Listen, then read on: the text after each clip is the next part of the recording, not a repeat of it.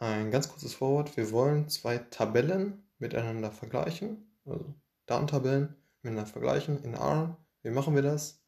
Mit, der, mit dem Befehl all.equal, Klammer auf, dann den Namen der ersten Tabelle, Komma, den Namen der zweiten Tabelle, Klammer zu.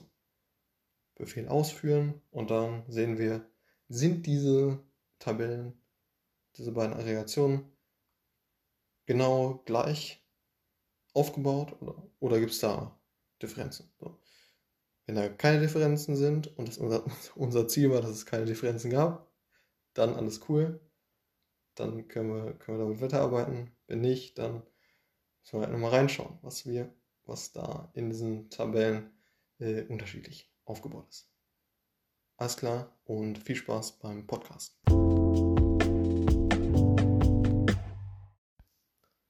Hallo und herzlich willkommen hier zu einem Podcast. Jetzt möchte ich mal einen Anwendungsfall teilen, weil es tatsächlich heute so in der Art und Weise ungefähr vorkommen ist. Und zwar ein Anwendungsfall in der Hinsicht, dass man in einem R-Skript eine Tabelle aggregiert, sprich zusammenschreibt, ja, dass, man, dass man ganz bestimmte Spalten äh, nebeneinander liegen hat, die sollen immer, die sollen so angeordnet sein, dass es von A bis Z äh, geordnet ist und so weiter. Man hat also dieses, äh, diese Tabelle in A äh, bereits äh, ja, vorliegen ne? und man hat sie schon aggregiert aber möchte jetzt perspektivisch und in Zukunft das nicht mehr in A haben, äh, sondern eben auslagern, dass man statt dieser Aggregation in A ein SQL-Skript schreibt und äh, dann dieses SQL-Skript lediglich aufrufen muss äh, mit, mit einem A-Code.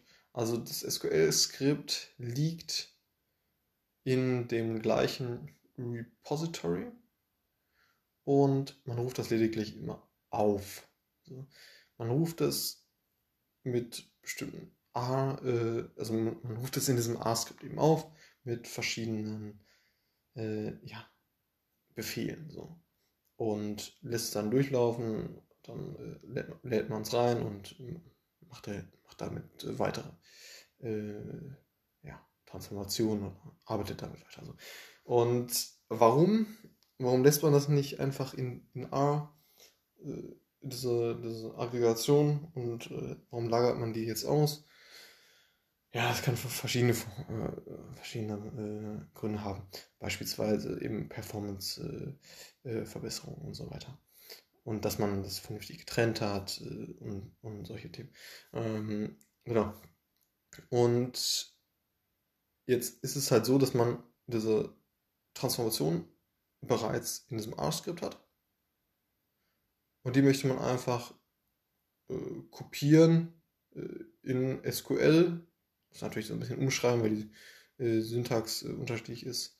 Äh, in ein SQL-Statement.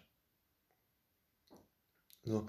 Und wenn man das gemacht hat, dann kann man ja das, äh, ja, die, den, den R-Code mit der Aggregation einfach löschen und hat dann lediglich ausschließlich das SQL und kann dieses SQL-Statement, was als eine Datei dann in, im Repository liegt, einfach in diesem R-Skript auslesen, durchlaufen lassen, auslesen und damit dann weiterarbeiten.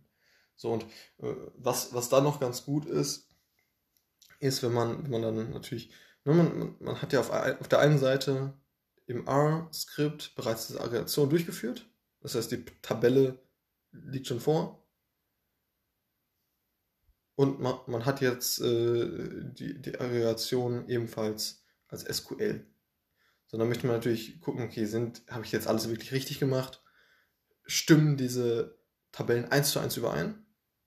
Weil das ist ja im Endeffekt das Ziel. So, was, was kann man da machen? Man kann einfach in R reingehen. Man kann, äh, man kann diesen, äh, diese, diese Tabelle auslesen, beziehungsweise in R reinladen, also die SQL-Tabelle einfach in R reinladen und kann dann mit einem Befehl diese beiden, ähm, ja, die, die, diese beiden äh, Tabellen einfach miteinander vergleichen. Ja. Stimmen die ganz genau überein und wenn das der Fall ist, dann können wir natürlich die Aggregation, die wir in R haben, die wir perspektivisch nicht mehr da haben möchten, können wir natürlich einfach löschen dann. So und ähm, genau, äh, da, da, da gibt es äh, ja, noch äh, verschiedene Möglichkeiten dann äh, das, das zu, zu vergleichen. Beispielsweise äh, kann man einfach sagen, mit der All Equal, also wenn man einfach All Equal schreibt und dann All Equal, also All Punkt Equal, Klammer auf, dann schreibt man das erste Dataset, also die erste Aggregation, Komma, dann die zweite Aggregation, also die zweite Tabelle, der Name der Tabelle, macht eine Klammer dahinter, dann lässt man das ausführen und dann kann man sagen, okay, sind die jetzt ganz genau gleich oder nicht? Und was ist noch nicht gleich? Und was müssen wir sich nochmal angucken. Optimalerweise ist dann natürlich ganz genau gleich. Und genau, so kann man eben ja, diese beiden Datensätze miteinander vergleichen und schauen, okay, hat man das jetzt richtig gemacht und so weiter. Wenn das alles übereinstimmt, dann kann man natürlich diese, ja, äh, diese äh, Aggregation in R kann man einfach löschen, weil man hat ja das Ganze in SQL schon durchgeführt und das SQL-Datei dann im Repository zieht sich dann das einfach in, das, in den A-Code immer rein und kann dann daraus weiterarbeiten und aufbauen. So, das als kurzes, kurzes Anwendungsbeispiel, äh, dass man ein bestehendes R, eine bestehende Aggregation ersetzen möchte mit einem äh, ja, mit einer SQL-Aggregation als eigenständige, als eigenständige Datei, die man dann halt immer von A aus einfach ausliest und ähm, dann damit weiterarbeiten kann.